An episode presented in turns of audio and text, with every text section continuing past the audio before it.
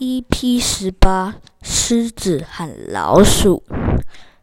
狮子躺在草地上睡觉，一只老鼠跑来，在它身边绕来绕去，把它给吵醒了。狮子很生气，一把抓住老鼠，打算摔死它。老鼠浑身发抖，结结巴巴的哀求：“狮狮子大王，求求求你放了我吧！”日后我一定会报报报报答你的。狮子觉得很好笑，于是放了他。几天后，狮子被猎人抓住，用绳子捆着，躺在地上动弹不得。老鼠悄悄地爬到狮子身上，用牙齿咬断绳子，救了它。